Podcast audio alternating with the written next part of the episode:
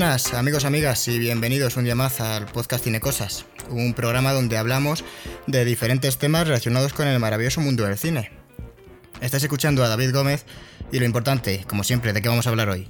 Pues nos adentramos en el mundo del análisis fílmico, qué es exactamente, qué importancia tiene y para que sea un poco más ilustrativo comentaremos un poco la película Joker dirigida por Todd Phillips para mostrar más en concreto pues a qué nos referimos cuando decimos análisis fílmico. Últimamente además estamos muy bien acompañados y hoy no es la excepción. Por un lado, como siempre, ya sabéis que me acompaña mi queridísimo amigo Cristian Subtil. ¿Qué tal, Chris? Hola David, pues encantado. Ahora ya que empieza el buen tiempo y eso, estoy bastante contento. Ya puedo volver a grabar sin pantalones y eso siempre es motivo de alivio. Sí, bueno, además ya, bueno, se puede salir aunque sea dar un, un paseíto que, que se hacía, hacía ya un poco de falta. Pero bueno, además es, es un buen episodio, el, el, penúltimo de la temporada, y continuamos con la racha de invitados. No sabemos cómo, cómo hemos conseguido esto, pero bueno, está con nosotros un auténtico maestro, doctor en comunicación audiovisual, ha cursado además un máster en historia y estética de la cinematografía y otro en nuevas tendencias y procesos de innovación en comunicación. Ha sido profesor en distintas universidades, eh, impartiendo asignaturas como narrativa cinematográfica o análisis de la imagen, y ha escrito varios libros, entre los que se encuentran Espejos en Auschwitz, eh, Apuntes sobre cine y holocausto y Apocalipsis Pop, eh, el cine de las sociedades del malestar. En fin, apenas he mencionado un poco de, todo lo que ha hecho. Es un placer charlar hoy con Aarón Rodríguez Serrano. ¿Qué tal, Aarón? ¿Qué tal David? ¿Qué tal Cristian? Muchísimas gracias por hacerme un, un, huequito aquí en vuestro espacio y vamos, eh, encantadísimo de venir a daros la tabarra y a, y a departir un, un, ratillo con vosotros. Yo con pantalones, eso sí, que conste, que ya tengo una edad. sí, sí, esto son cosas de, cosas de Cristian, la verdad. Pues, pues el placer es nuestro, Aaron, la verdad, porque somos, Cristian y yo hemos hablado alguna vez de, de, tu canal de YouTube, que bueno, tienes un, un canal que sigue bastante gente. De hecho, joder, le sigue a día de hoy bastante más gente que, que, a, este, que a este podcast.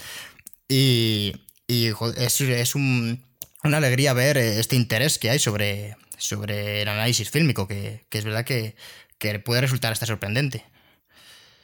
Sí, la verdad es que a mí, ya lo comentábamos antes a pie de micro, ha sido una de las, de las cosas que más me ha sorprendido eh, la andadura del canal en los últimos meses, ¿no? Porque al final el análisis fílmico hasta hace muy poquito, luego hablaremos de esto si queréis, pero el análisis fílmico hasta hace muy poquito era una cosa casi como de, eh, de estudiosos de academia para adentro, de, ciertas universidades, y no de todas, y de ciertas eh, carreras, sino de todas, y de pronto pues parece como que hay un cierto interés por aprender a mirar las películas de otra manera con un poquito más de profundidad o con otras herramientas. Entonces, bueno, pues eh, todo lo que sea poder ayudar a, mirar un poquito mejor el cine y a disfrutar un poquito más el cine, pues yo creo que aquí podemos eh, aportar un poquitín. Y como además YouTube es una herramienta muy buena dentro de lo que cabe, porque están los benditos problemas de derechos de autor que no sé si vosotros sufrís, pero que para nosotros es, es como una cruz. Bueno, quitando estas, estas anecdotillas, la verdad es que es una herramienta muy chula para, para poder eh, al final ayudar a la gente y compartir con ellos otra manera un poquito más especializada, entre comillas, de, disfrutar el cine.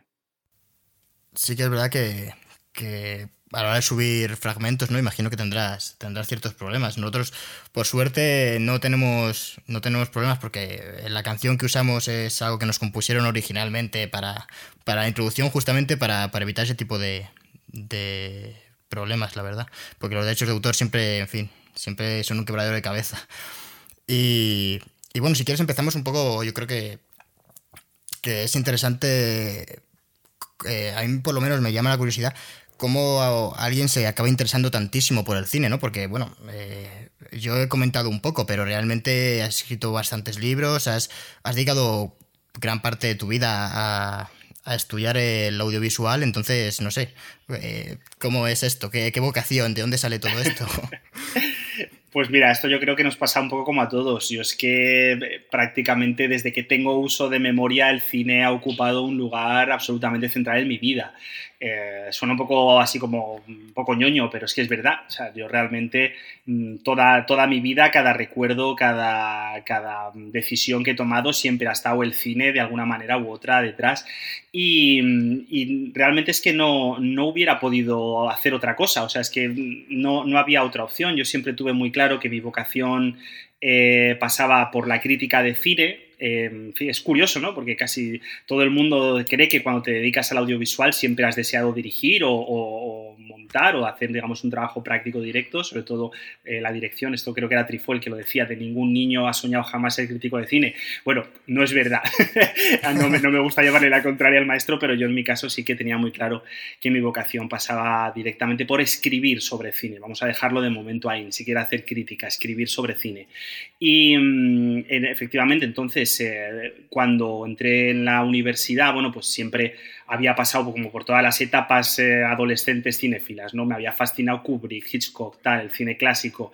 Eh, y en un momento dado, cuando yo entré en la universidad, pues me equivoqué de carrera, entré en, periodismo y pensando que en periodismo iba a aprender a escribir sobre cine, que curiosamente es ahora donde imparto, ¿no? Y, entonces, en una cosa que había antes, que no sé si algunos de los oyentes más talluditos se acordan antes, había una cosa muy interesante que eran las asignaturas de libre elección, que básicamente esto implicaba que tú podías dentro de tu carrera cogerte las asignaturas que te diera la gana de otras facultades y de otras carreras. Entonces podías cogerte unos créditos pues de psicología, de medicina, de yo qué sé, de lo que uno quisiera. Y en, una de estas pues eh, había una, profesora eh, que se llamaba y se llama Eva Parrondo, que fue como mi, mi primera maestra, que se dedicaba a hacer análisis fílmico en clase. Entonces, daba una asignatura cuyo nombre era absolutamente horroroso. Era una asignatura que se llamaba, fijaos, Seminario de Cine Español Postmoderno. madre, madre de Dios, ¿qué demonios es esto? Y, me apunté por ella simplemente por, por aprender, ver qué, qué era eso de analizar películas, cómo se analizaban las películas. Y en el momento en el que desplegó y empecé a ver eh, cómo, funcionaba el cine por dentro, ¿no? Cómo significaba el cine por dentro, fue como, vale, o sea, lo tengo clarísimo, eh, tengo que aprender a hacer esto. esto, es, esto es a lo que yo me tengo que dedicar el resto de mi vida. Y, se lo dije a Eva nada más acabar la clase y yo creo que ella con muy buen criterio se horrorizó, ¿no? Como decir, Dios mío, ya, ya, me ha salido el alumno friki, eh, pásenme el agua bendita. Pero a partir de ahí, pues nada, simplemente fue bueno, simplemente ha sido ir eh, escuchando a mucha gente analizando muy bien, dándoles muchísimo la tabarra, después de las conferencias, las clases, leyendo mogollón, dando, sobre todo dando mucho la tabarra de, oye, ¿y esto cómo se hace? ¿Y este, esta expresión por qué la usas? ¿Y este plano por qué la has mirado así o así? Y dando mucho el rollo, al final yo creo es donde más o menos algo he podido aprender. Em, por eso siempre cuando, cuando me hacen la típica pregunta de, bueno, ¿y cómo se llega a analizar así? Lo primero que digo es, no os cortéis, dadnos la tabarra, llevadnos la contraria, eh, pelead muchísimo con las pelis y con nosotros porque, porque es la única manera de aprender. ¿no? Esto es como montar en bici, o sea, te tienes que meter cuatro huascas y, y tienes que hacer el ejercicio, pero una vez que aprendes, lo que, lo que llegas a disfrutar del cine es impresionante, de verdad. Es una llave para para disfrutar mucho más las películas, que es una auténtica pasada. Así que, si he entendido bien, hay casi una culpable con, nombre y apellidos de, tu vocación. Bueno, no, no, de la vocación en sí, que eso ya estaba, ¿no? Pero sino de, de la trayectoria al final. Sí, es, bueno, fue la primera, Eva, Eva Parrondo fue la primera de, varios maestros y maestras que he tenido y sigo teniendo. Eh, yo siempre me pongo en la posición de alumno, a mí me gusta mucho más reconocerme como alumno porque cada día sigo aprendiendo a analizar pelis, o sea, esto es así, de esto no se para de aprender nunca. Em, lo que pasa es que, claro, hay algo muy bonito, hay algo que incluso, si me permitís la expresión, que es un poco pedante, pero yo creo que hay algo mágico. Cuando, cuando tú has visto una peli, y, te ha gustado mucho y no has entendido muy bien por qué, o te ha llevado a sitios que te han interesado, o quizá no la has entendido, pero quieres entrar a, discutir con ella. Eh, y de pronto ves a alguien que se toma su tiempo, que sabe hacerlo, que, te permite ver cosas que tú no veías antes o que no sabías que habías visto, ¿no?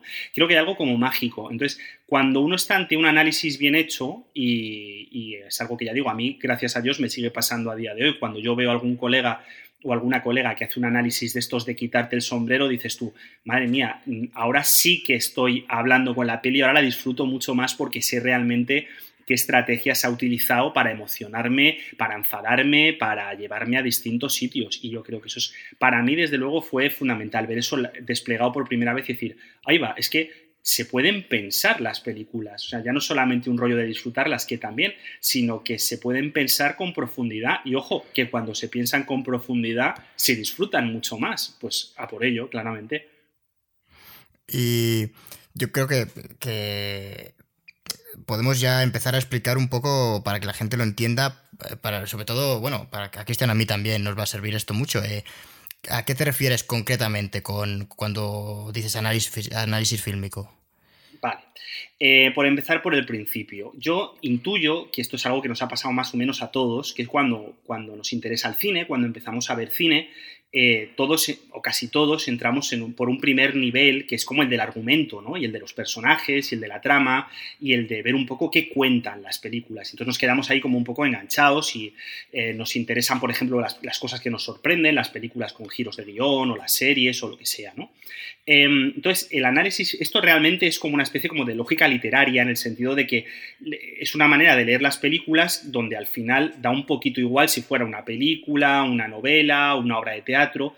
Sin embargo, hay como otro primer pasito que es entender que la manera en la que funciona una peli no pasa solamente por esta cuestión de la trama, que es un poco la que nos engancha a todos, sino que de pronto hay muchas más cosas que van generando efectos en ti como espectador. O sea, que la cámara esté en una posición o en otra que un plano dure más o menos, el corte de montaje, que de pronto un, un plano corte en un momento dado y muestre otra cosa. O yo qué sé, la música, cómo, qué tipo de cosas nos hace la música emocionalmente, ¿no? Entonces, el análisis fílmico es una disciplina, no es exactamente una ciencia, porque no, no tiene estatuto de ciencia, o yo no, no, no lo metería ahí.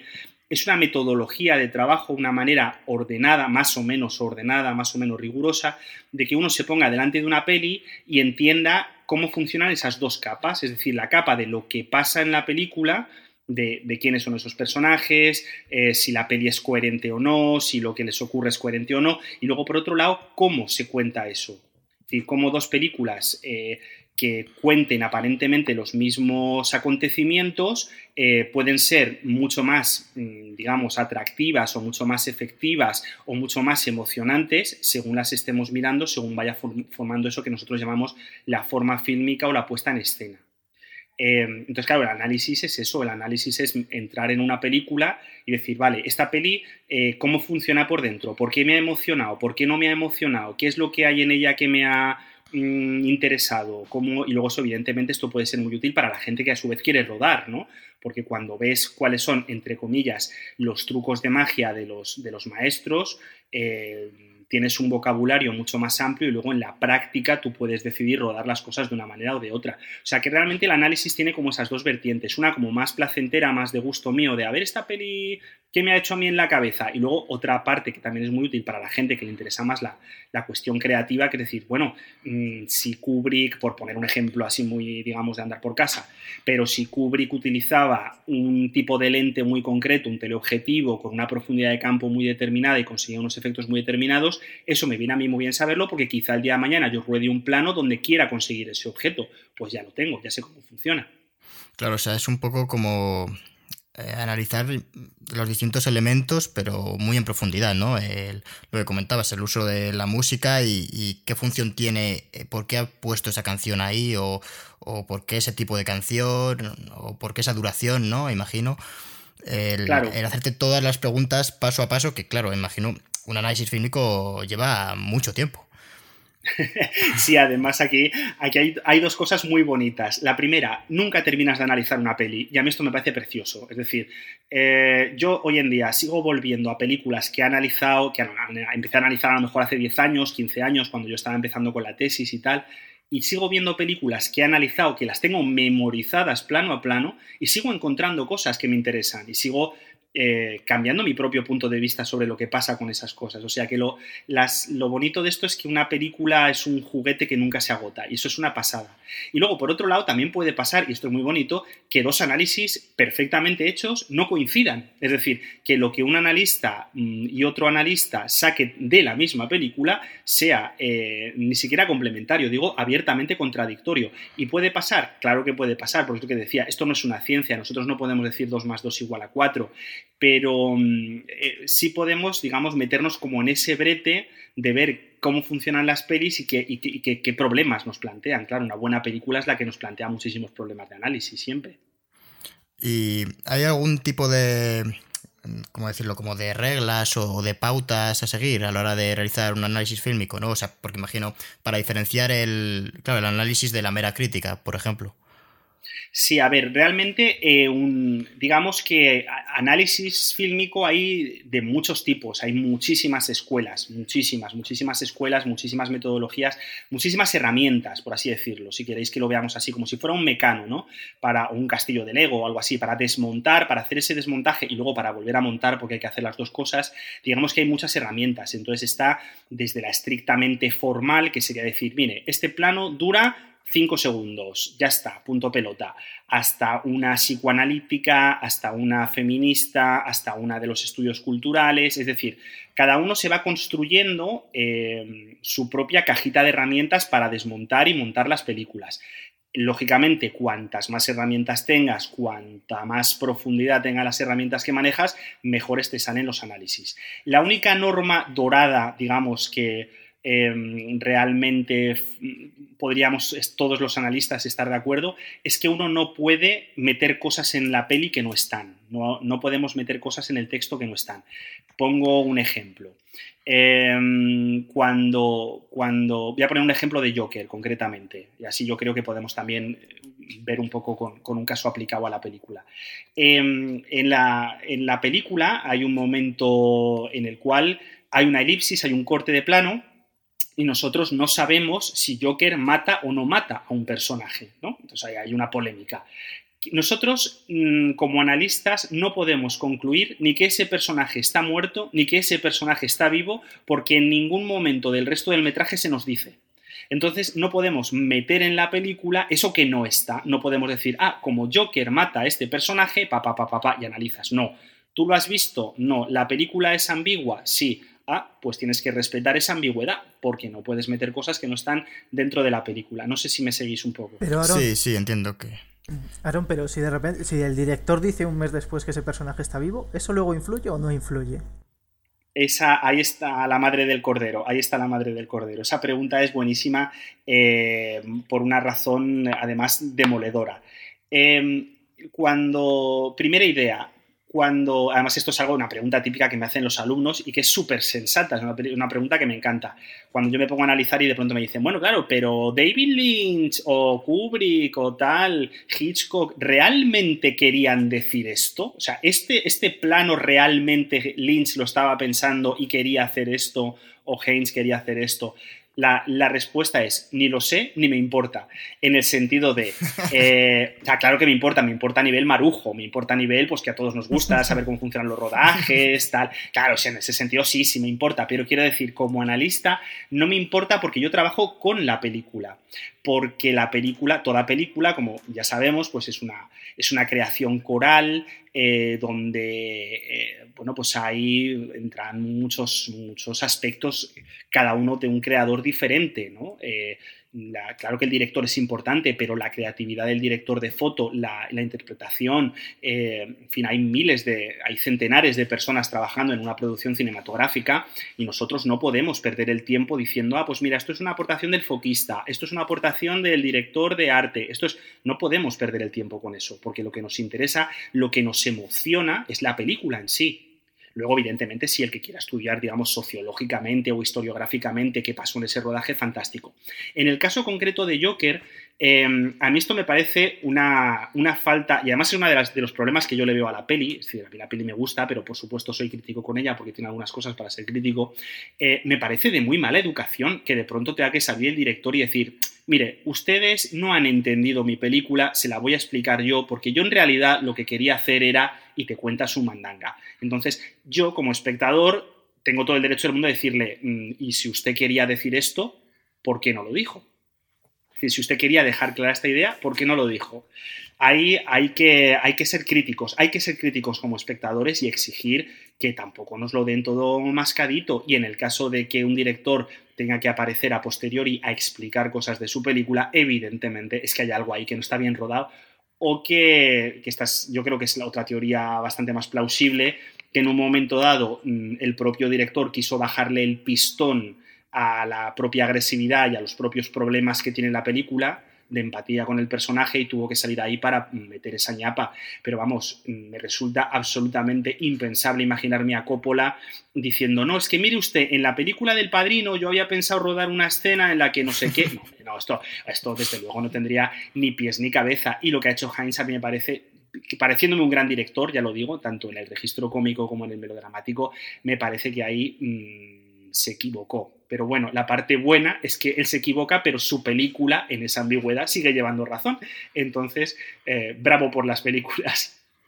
O sea, claro, al final eh, uno se centra ¿no? en, la película terminada y, lo valora.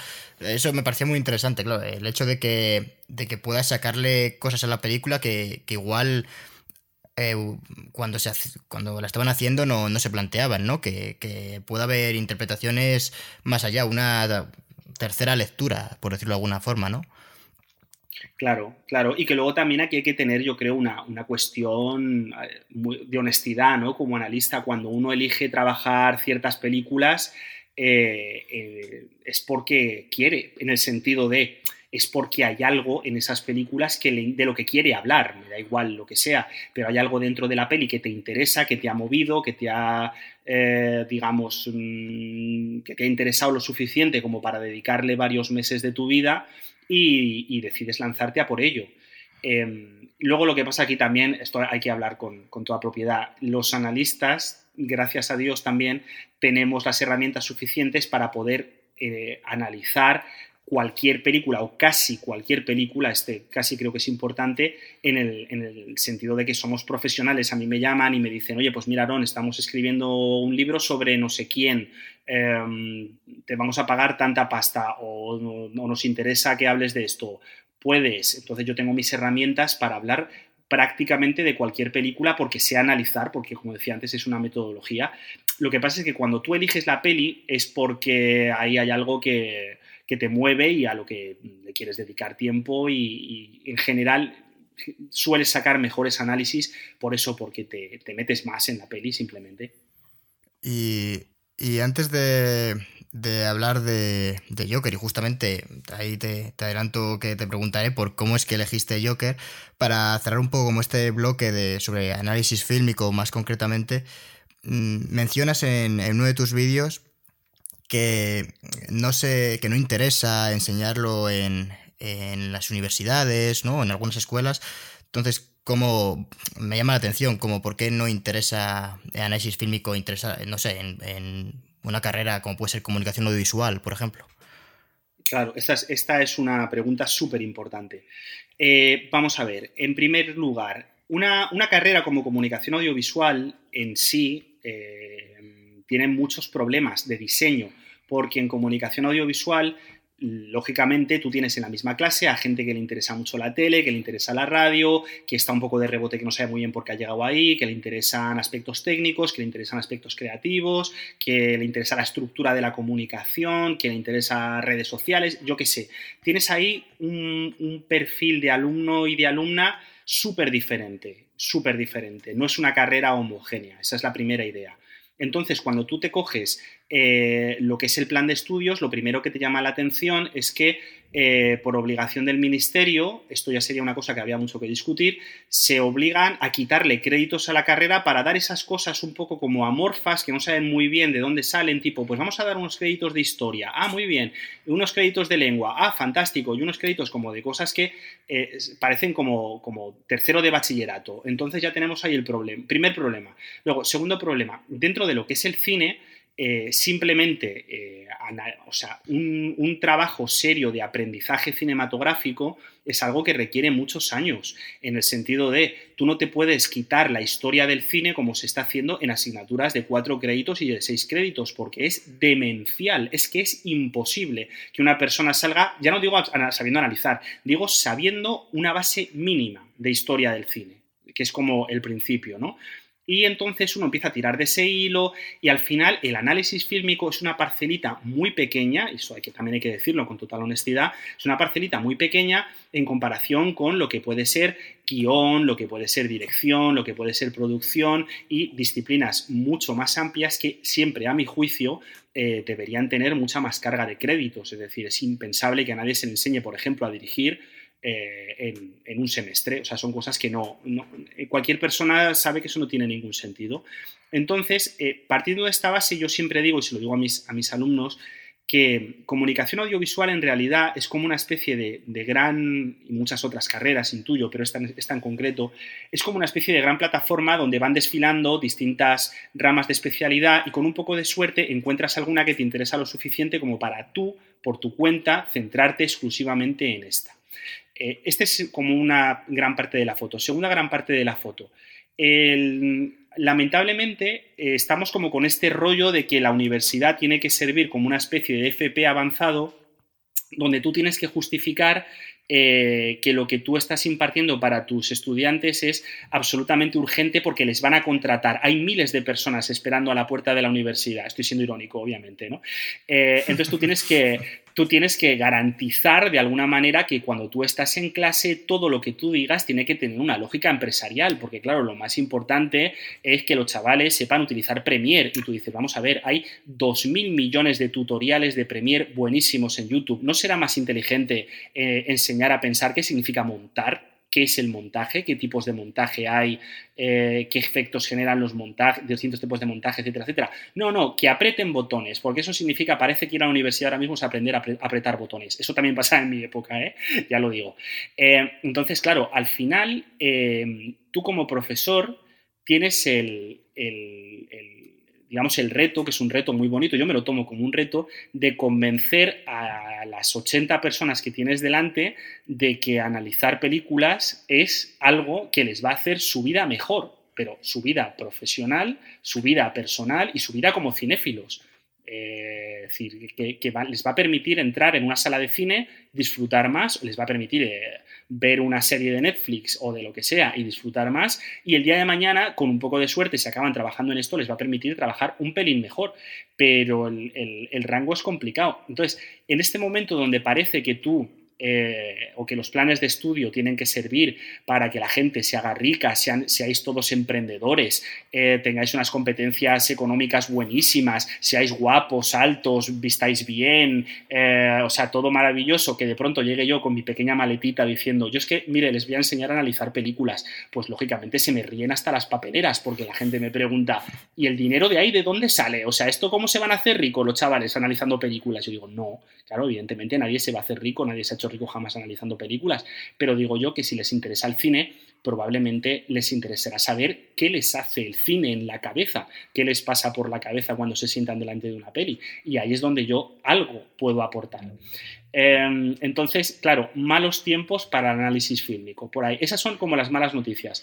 ¿Cuáles son las buenas? Las buenas es que precisamente en el momento en el que em, esto es algo que no se entiende y que los, grandes sabios del ministerio miran con desprecio y como que tal, ahí es precisamente cuando se activa la curiosidad de la gente, cuando el que tiene dos dedos de frente eh, se engancha y dice, ah, espérate, espérate, que, que, que, realmente puedo pensar las pelis, ah, pues a ver cómo las pienso. Y entonces te encuentras como con gente súper motivada, y esto es una auténtica pasada, es decir, en el momento en el que entran en el reto tienen, una, vienen a clase con una motivación brutal y trabajan con un nivel absolutamente salvaje. O sea, es una pasada ver a los chavales y a las chavalas analizar. Es increíble cómo lo hacen. Eh, pues eso, precisamente por, porque ven que es algo que les interesa. Entonces, a partir de ahí, bueno, ministerio no me da la razón, pero los alumnos sí. Como al final yo trabajo para los alumnos mucho más para que ministerio, pienso seguir mientras me dejen analizando películas y enseñando a analizar. Pues genial, la verdad. Eh, comenta, comenta, Chris. Eh, tú, Aaron, eh, ¿qué es lo que recomiendas en principio para analizar películas? O sea, ¿cuál es, ¿qué es lo que debería hacer alguien que quiera eh, empezar a analizar películas? Ahora mismo. Pues ahora mismo, mi primer consejo es píllate una peli que te encante o que te haya volado la cabeza o que te, te motive de verdad, de verdad, con la mano en el corazón, una peli que digas, es que esta peli es de las pelis de mi vida siéntate delante de la peli, cógete una escena que te quieras saber cómo funciona, vete despacito, despacito. Esa es la norma, otra norma básica de análisis fílmico. Siempre despacio, parando, disfrutando, paladeando los planos, viendo cómo funcionan, tomándote tu tiempo con tus notas y luego encuentra una manera chula de contarle eso a los demás.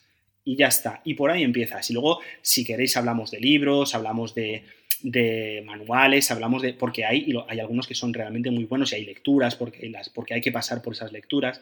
Pero el primer contacto siempre es eh, tú y la peli. Habla con la peli y una peli que te motive para trabajar. No. no eh, no, no, creo que, sobre todo en los primeros análisis, no creo que sea ninguna buena idea de, oiga, es que usted tiene que analizar a Godard, porque con Godard va usted a aprenderlo todo. Bueno, pues eh, a lo mejor yo quiero empezar por Indiana Jones, que también está muy bien y es una película extraordinariamente bien contada. O sea que al final esto es sentarte delante de la peli con tu cuaderno de notas, tiqui, tiqui, tiqui, apuntar y luego contar. O sea, no solamente sacar esa información, sino luego compartirla y ver qué se puede hacer con ella y dar una forma chula. Claro, y es, yo creo que es esencial que, la peli, como dices, te guste, porque al final eh, son hacer, por ejemplo, yo cuando estaba leyendo que luego lo comentaremos, el, libro en el que habla sobre Joker, eh, se ve perfectamente que ahí ha habido muchísimas, muchísimas horas y como no, yo qué sé, como no te guste Joker o no es una peli que te llame, realmente es pasar mucho tiempo con, algo que, no te atraiga, ¿no? Claro. Eh, a veces está bien, esto es un ejercicio un poco ya más avanzado, yo creo que a veces está bien eh, atreverse a analizar cosas que a uno le pillan lejos por, como deporte, quiero decir, como disciplina, como, como, como reto también, ¿no? Porque al final, pues está muy bien eh, o sea, yo, por ejemplo, soy absolutamente incapaz de escribir nada bueno sobre cine experimental. O sea, es un tipo de cine que a mí particularmente eh, no es que no me guste, porque me gusta, pero no, no tengo herramientas para trabajar ese cine, lo digo con toda la humildad del mundo. Pero igual que te puedes hacer un Joker, pues luego te puedes hacer un, un Trifó, o te puedes hacer un Tarkovsky, o te puedes hacer un Osu, o te puedes hacer, yo qué sé, un corto de Pixar. Es que lo, tremendamente, es que es tan, es tan extraordinario. O sea, el mundo del cine, esto también sería como súper ñoño, pero es que lo creo de verdad. O sea, el mundo del cine en general es tan extraordinario y tiene tantos matices y se aprende tanto eh, viendo una peli de Tarantino, una de Haneke, una de Berman y una de Sokurov, y es tan extraordinario esa riqueza que tiene la expresión cinematográfica que por qué no vas a disfrutarla como analista. Pero claro, evidentemente para empezar, si juegas en casa, mejor. Eso sí, desde luego. Sí, sí. Pues, pues si quieres, empezamos a hablar un poco sobre, sobre la película. No sé si Cristian tiene algo más que, preguntarte antes de, adentrarnos en, Joker. Sí, una pregunta ahí, más a lo personal, Aaron. Eh, ¿Tú, por ejemplo, analizarías una película como Transformer 3? Uf. o, eso, o eso te volvería loco. No, no, no, necesariamente, no necesariamente. Eh, no, no, tengo nada en contra del, blockbuster, sé poco de blockbuster, eh, quiero decir, escuchando a gente que sabe mucho, tipo Diego Salgado, o esta gente que son expertos en blockbuster, yo me cierro la boca porque la verdad es que sé muy poquito. No tengo nada en contra del, blockbuster como, como género, ¿no? Eh, como, o como, digamos, etiqueta de distribución y de exhibición cinematográfica, como lo queráis llamar. claro, Transformer 3, uff eh, caro me lo fías, ¿eh? o sea, complicado. Pero, pero ya que estamos con guilty pleasures y con, y con cosas inconfesables, reconozco que hay un par de escenas en Escuadrón Suicida que mira que es mala eh, hay un par de escenas en Escuadrón Suicida cuando yo la vi en el cine que dije, joder, cómo me gustaría analizar tranquilamente este par de momentos de la película. Luego, evidentemente, salí de la sala y se me pasó rápido. Ya en el momento en el que me, dio la luz del sol, dije, vale, vale, no esperaron, no, pierdas tu tiempo. Pero no, no me, importaría. O sea, si, si, tuviera una lógica o si de pronto me encontrara con alguien que quisiera saber algo sobre la peli, no, no me importaría, no le haría, no le haría ascos. Tampoco sé si sería un análisis que me permitiría llegar muy lejos, también te lo digo, pero no, no me importaría, ¿no? ¿Por qué no? Es que yo a, nivel de planos, por ejemplo, es que Transformer 3 es, es una locura. O sea, no sé si la habéis visto. No, la verdad, Cristian, el, fan de Transformer. El final, el final de Transformer 3 es eh, un no parar de, de, cosas que pasan. De hecho, no te enteras de lo que está pasando. Y, y, por eso lo decía, porque claro, si te tienes que escoger de Transformer 3, que es una película que no para en todo el rato, y escoger un par de escenas, hostias, tienes que tener mucho cuidado. Porque ahí hay, a lo mejor no, no es un análisis profundo, pero simplemente si quieres mirar planos y planos, te, puedes tallar la cabeza. Claro, pero eso sí que me interesa el, hecho de que hay películas que, en principio dan más de sí que otras, entiendo. Mm, bueno, en realidad yo creo que, a ver, sí, para que no vamos a engañar, sí, hay películas que evidentemente te dan más juego que otras Pero también creo que en un, analista que en un momento determinado pueda trabajar con una peli y sacarle punta, eh, sin complejos y sin prejuicios, yo qué sé, pues que se me ocurren varios ejemplos. históricamente, ¿vale? Hasta que los Callers, los, los, primeros Callers no reivindicaron a Hitchcock, Hitchcock era un señor eh, que los académicos se tapaban la nariz cuando pasaban al lado de sus películas, porque era este inglés que hace películas de crímenes, ¿no? O sea que cuidado con esos puntos de vista como de, no, no, es que solamente podemos analizar eh, el, primer cine de Mir Kusturica. No, tampoco es eso. O sea, a ver, eh, cuidado, con, cuidado con esos planteamientos, porque al final son, son muy discutibles. Em, claro, otra cosa es que me digas, bueno, pues yo que sé, analizar un telefilm de estos alemanes de Antena 3, de divorcios y secuestros y tal supongo que algo se podría decir y con un buen registro humorístico intuyo que sería hasta divertido.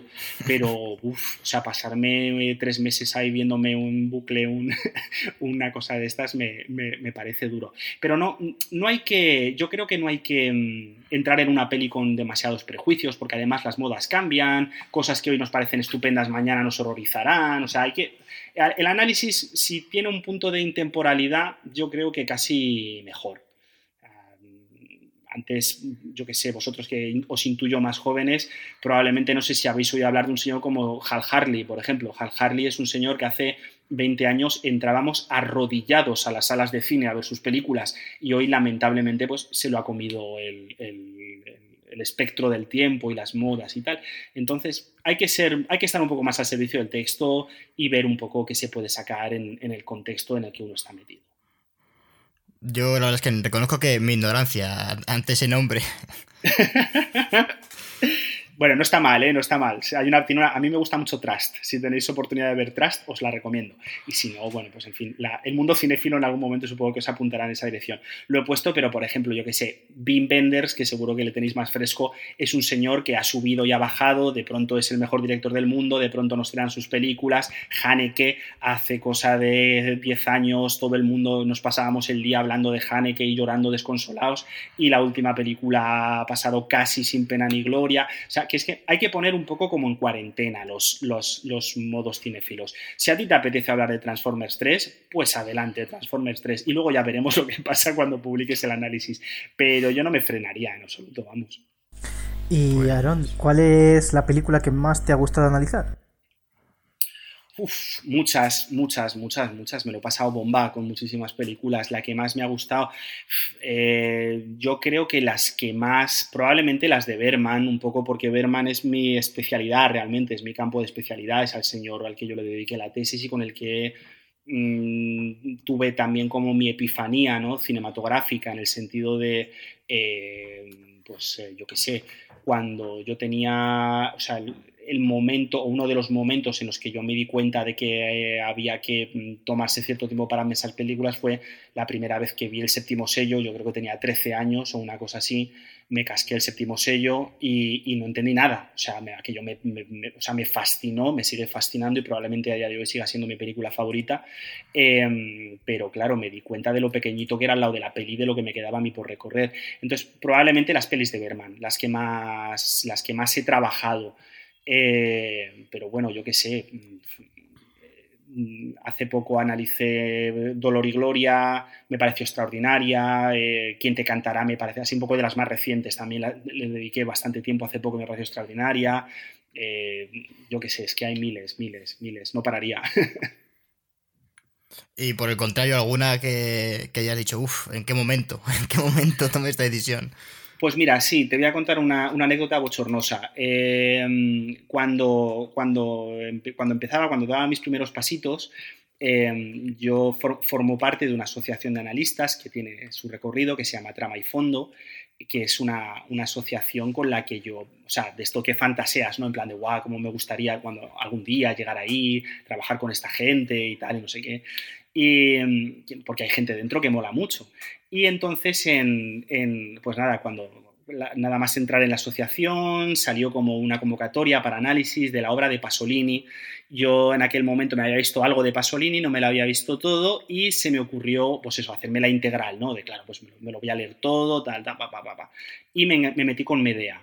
Medea, que es una película ultra compleja, pero, pero compleja de pegarse un tiro, eh, y me recuerdo los dos meses analizando aquello, que hice un, análisis absolutamente desastroso, pero absolutamente desastroso, de no, de, vamos, de esto que, ahora lo leo y se me cae la cara de vergüenza. Le tengo cariño, pues porque, oye, mira, son, son los errores que uno comete.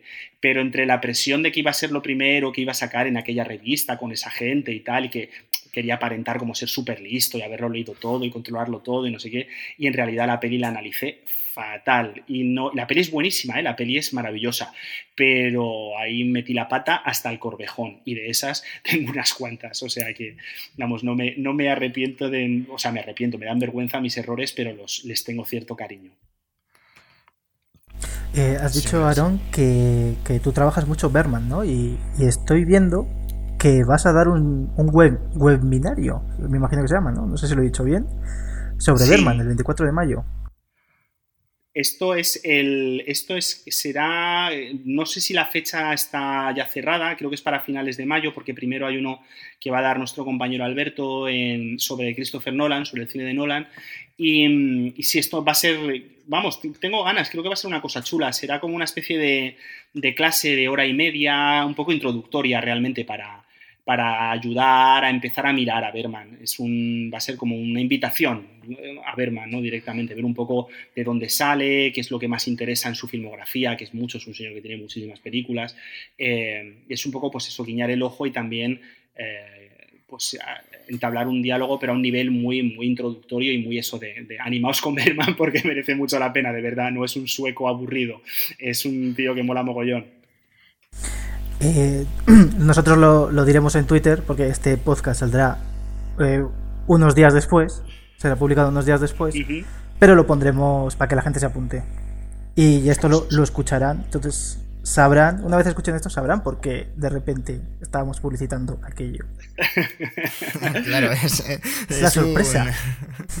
el teaser de, de este episodio. Pues, pues si quieres empezamos a hablar de, Nunca le dimos llorar, apunte sobre Joker, que es, para, bueno, para quien no lo sepa, lo hemos mencionado a lo largo del, programa, pero es el libro que, escribió Aaron y que está en, su web eh, en PDF gratis para que quien se lo quiera echar un ojo.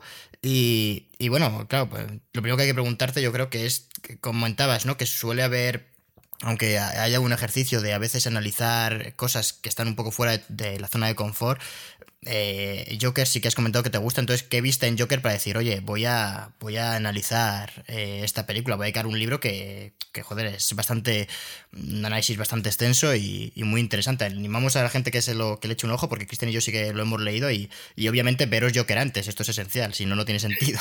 Pero bueno, ¿cómo es, que, elegiste, ¿cómo es que elegiste Joker? Pues, pues mira, em, fue como un cúmulo de cosas, porque em, em, por un lado yo fui a ver la película la primera vez con cierto escepticismo. Eh, sobre todo porque yo soy un analfabeto funcional en cine de superhéroes, quiero decir, me las trago todas pues porque es mi, es mi trabajo, ¿no?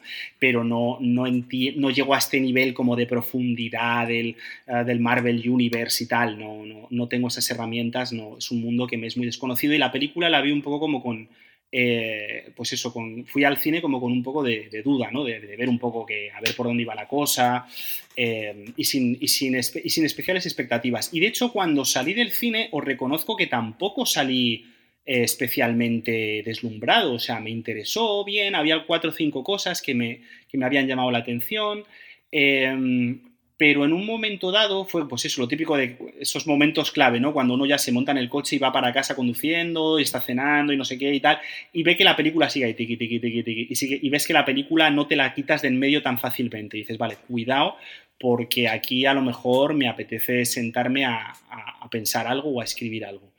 Y justo en un momento, o sea, Joker llegó en un momento personal, que esto es algo que, que hago mucho hincapié en el libro porque para mí al menos es importante, llegó un momento personal en el que, eh, pues, eh, por circunstancias médicas, eh, pues, digamos que prácticamente estuve como un año y pico, dos años, y sigo estando, mm, pues, con tratamientos médicos de familiares y con un, pues, teniendo que tener mucha relación con la sanidad pública en general, con los profesionales de la sanidad pública y tal.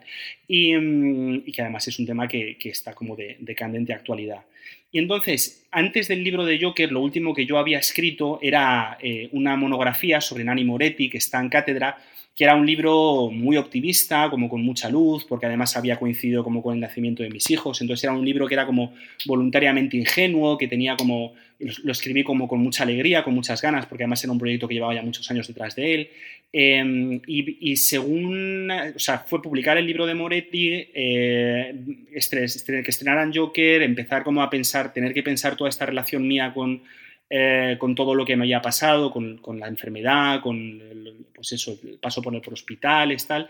Em, y fue como todo juntándose. Y en ese juntarse mm, decidí empezar a escribir pues unos apuntes sobre la película eh, sin, sin vamos, no, no, pensaba que fuera un libro, pues una serie de reflexiones, de notas, de, pequeños comentarios, de cosas que consideraba que estaban bien contadas en la película, que era urgente decir ahora y que sobre todo estaban eh, pues eso, poniendo el dedo en la llaga en, una preocupación muy personal por, pues por, la manera en la que mm, probablemente nuestra sanidad no esté eh, recibiendo la ayuda que merece y la gente que está trabajando allí pues está mm, pues muy fastidiada, las familias están en una situación bastante fastidiada, entonces todo eso estaba en la película y, se unió, o sea, fue una cosa como muy natural.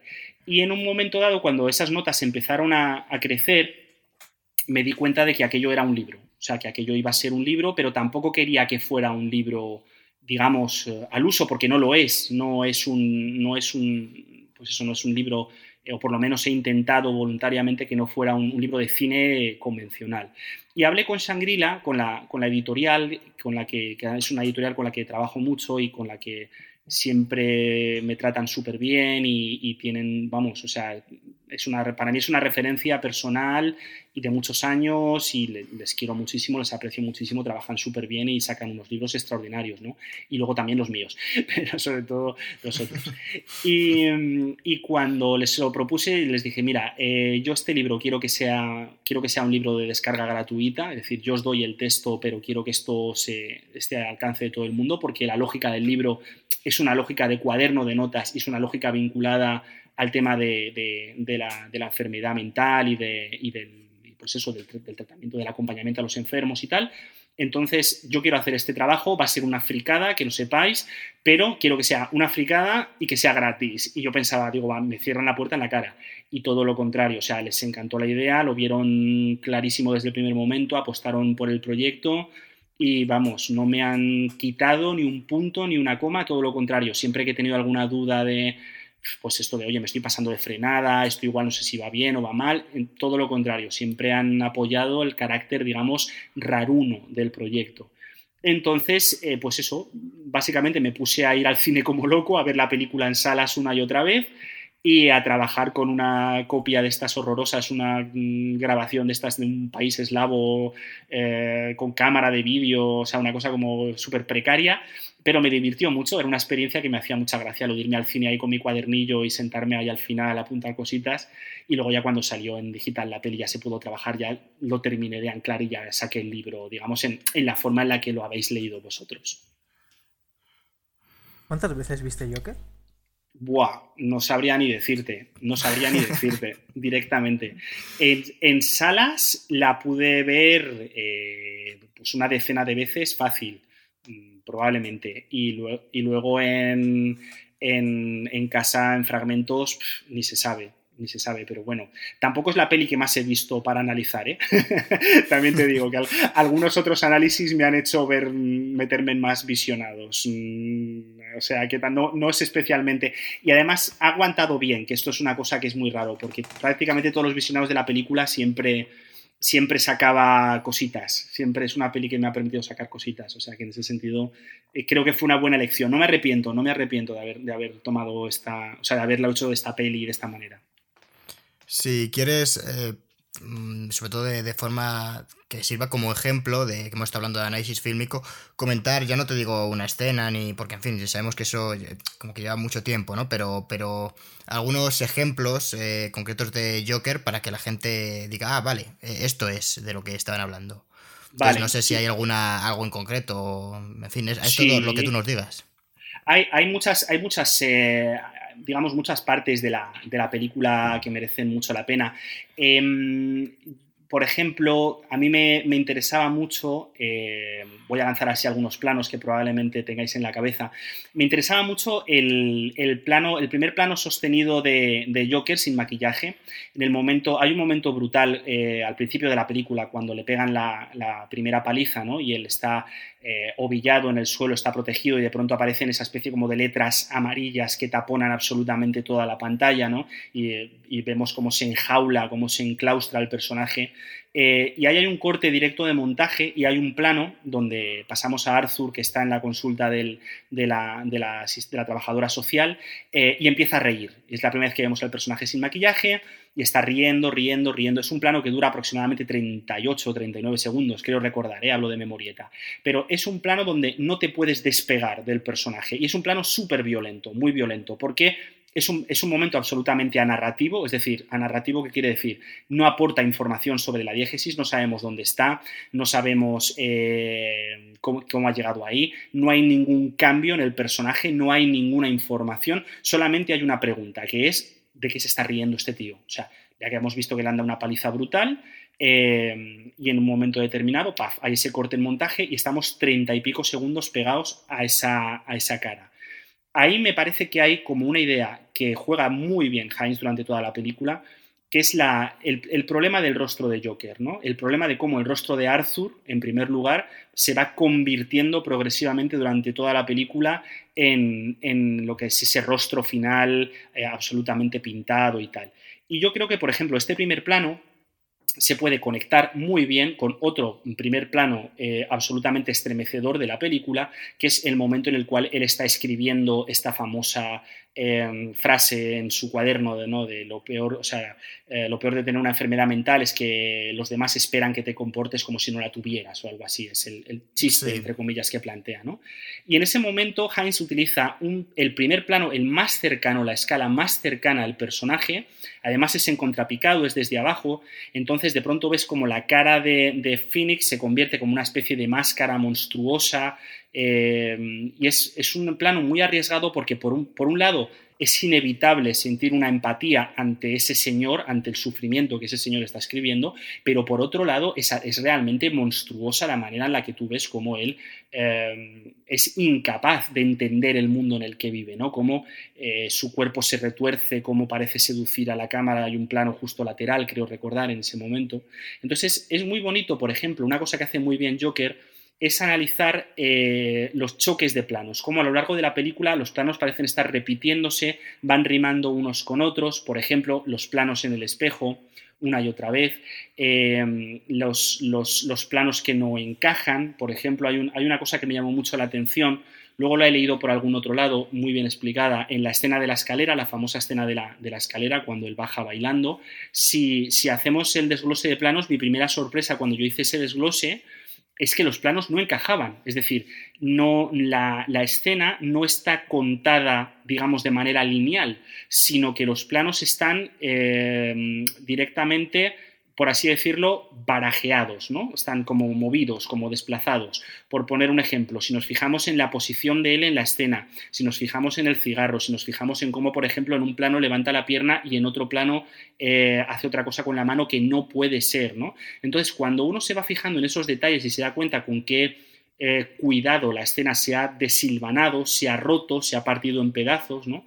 Esto es muy interesante porque, digamos que mentalmente eh, es algo que tú no te planteas. Para ti la acción sucede cronológicamente. Sin embargo, ¿qué es lo que te está diciendo el montaje? Que algo no encaja, que algo no está encajando ahí. Y cuando al final aparecen esos dos policías, que creo que es un, gran acierto de planificación, ¿no? esas dos sombras al final del plano que en un momento dado entran en foco y ya vemos que son los dos policías, es como que esa especie de mundo dislocado, roto, partido en pedazos, que por otro lado es el mundo de, de Joker, de pronto se reordena y ya volvemos otra vez al montaje cronológico y las cosas vuelven a pasar en solución de continuidad. Entonces, en ese sentido, la peli está muy bien construida. Tiene como muchos detallitos para ir así como paladeando eh, que permiten eso, eh, saborear, ¿no? El juego, el uso de los telones, por ejemplo, me flipa, ¿no? El telón que, como el, cambio de espectáculo, la habitación del hotel de la madre está, es un gran telón que le protege de la tele, el momento en el que va a entrar al final al programa de Murray eh, es un gran telón multicolor, entonces hay como una especie como de lógica de elementos, ¿no? De cómo se repiten los elementos, cómo se van construyendo los escenarios, que yo creo que es muy, muy potente, es de lo, casi te diría que de lo mejor de la película a nivel de dirección. Sí, a mí me, gustó mucho un apunte que, leí en el libro, eh, concretamente del plano, eh, que hay una elipsis en el que le acaba de pegar un puñetazo eh, Bruce Wayne, se apoya en el lavabo y hay un corte a él apoyado, pero en el lavabo de, su casa y con un cambio de iluminación brutal. Sí. Y, claro, es, como un momento muy duro de la película que, acaba de, de, esta figura paterna de la que hablas también en el libro. Y, claro, es, interesante, ¿no? El, ir viendo eh, distintos elementos, por ejemplo, antes comentabas la, el, el baile, que también, claro, en el uno de, los, de las cosas que descubres cuando analizas una película, por ejemplo, como es Joker, es qué significa este baile, ¿no? Que aparentemente a lo mejor en una primera pasada no, no le das una importancia más allá de, bueno, es el Joker, está loco, pero sí que es verdad que tiene ciertos patrones, ¿no? Baila en determinados momentos y, hay, y al final se convierte en una especie de símbolo, ¿no? Sí, además fíjate, con la escena del baile, a mí hubo una cosa que me, gustó mogollón cuando estaba escribiendo el libro y entonces estaba hablando con distintos compañeros, porque al final, pues claro, imagínate, te pasas horas y horas trabajando una peli, pues tu tema de conversación se convierte exclusivamente en la peli que estás trabajando y es una cosa bastante horrorosa para la gente que te rodea. Em, y entonces estaba hablando con, con, José Antonio Palao, que es otro, otro analista buenísimo y otro maestro también, y me decía, me decía, Em, estábamos hablando de esto y me decía, es que claro, la, para mí la escena del baile eh, está a la altura de los grandes números de los musicales de la metro. Y entonces cuando a mí me dijo eso me quedé así como parado, como con esto de los ojos entrecerrados y la bombilla encendida de, vale, espérate porque lo que acabas de decir es importante. No se me habría ocurrido jamás pensar Joker como, o sea, desde la lógica del musical, evidentemente no es un musical, es obvio, pero sí desde la lógica del uso del montaje eh, vinculado a al, eso, a la lógica representativa del musical. Y es claro, en ese momento de la peli, de pronto te das cuenta que no estás ni en una peli de superhéroes, ni estás en un melodrama, ni estás en una peli, eh, digamos, de, de, gran profundidad psicológica. Es que es un musical, efectivamente. Analizas los planos y te das cuenta cómo son los planos, el plano nadir, em, eh, los ralentizados, la manera en la que utiliza los detalles. De pronto dices, claro, copón, es que esto es escritura lingüística de musical Em, no clásico, pero sí claramente manierista. Y ahí, no, vamos, yo no me di cuenta, o sea, fue como un rollo de decir de pronto, ah, es que es verdad que el montaje aquí cambia y el código expresivo va por otro lado. Eh, igual es una cosa muy obvia y cualquier espectador lo vio, pero para mí fue como un descubrimiento, decir, ah, pues, eh, pues sí, tengo que pensar desde aquí la escena porque no la había, no la había analizado, no la había pensado de esa manera. No, y de hecho, eh, yo, eso no lo había pensado, pero cuando estaba leyendo el libro y llegué al momento en el que la música que suena en ese momento era la de la que tenía Joker en la cabeza, ahí me quedé a cuadros. Dije, coño, ¿cómo no, no me he dado cuenta de esto? Si además es que me parece que está ahí, ¿no? Que, que, es muy fácil de pensar. Y claro, por eso ahí entendí por qué de repente hay ese cambio de música de, de la canción de rock que está sonando, de repente a la de. al instrumento de cuerda de. Es que no me atrevo a decir el nombre de la compositora yo tampoco me atrevería, ¿eh? pero vamos, sí, sí, sé, exactamente el momento, el momento, en el que te refieres, sí, sí. Sí, cuando está en la... y, a mí ese momento, eh, hasta que no lo leí en el libro ayer eh, y luego vi la película, eh, dije, coño, es verdad, o sea, no... A mí era, algo que me sacaba de la película, o sea, en plan, me parecía muy feo, me parecía algo terrible hacer eso, porque el momento está muy guay, y de repente, cuando cambia la música, a mí ya de repente eh, me, me, asquea, me asquea profundamente. Porque es que a mí Joker ni siquiera es una película que, me haya gustado. Entonces, eso me parece como muy feo. Pero, coño, leyendo tu libro dije, hostias, pero es que es verdad, esto es así y, gracias a Dios que lo he, que lo he leído. Dale, dale caña a la peli, eh, con toda confianza. O sea, por favor, no, os cortéis. A mí es que yo que me parece una película O sea, yo lo voy a decir, a mí Joker me parece una mierda, pero, pero porque, pero porque lo he dicho, lo he dicho en este podcast 200 veces. Eh, porque Sí, sí, ha sobre, quedado claro. sobre todo me parece que es una película que, que intenta ser más inteligente o, o yo qué sé, o más poetic cinema que, que- lo que realmente es. Que es una película que está hecha para que te entretengas, que no tiene o no debería tener tampoco ningún ningún otro o sea, otra existencia más, que es una película al final que es de superhéroes que nos han intentado colar, que a lo mejor eso no es ya ni cosa de Top Phillips, ni de, ni de Joaquin Phoenix, por supuesto, ni de nadie que esté trabajando de manera artística, sino de marketing, que esta película era la, la hostia y tal, y muchos muchas personas parece que, que han, que han visto aquí en esta película un algo nuevo en el cine. Por ejemplo, José Luis Garci, que, que dijo que a él le había encantado. Yo, yo solo puedo entender que le haya encantado. Y, y coño, yo, yo es que no veo nada en Joker, nada. O sea, a mí Joker me parece una película que de haber tenido otro nombre, no, nadie le hubiese dado tanto bombo. Es, es probable, ¿eh? De hecho, de hecho, o sea, comparto, con, no, no, no, evidentemente no desde un punto de vista tan crítico, aunque lo entiendo, me, o sea, entiendo perfectamente el argumento.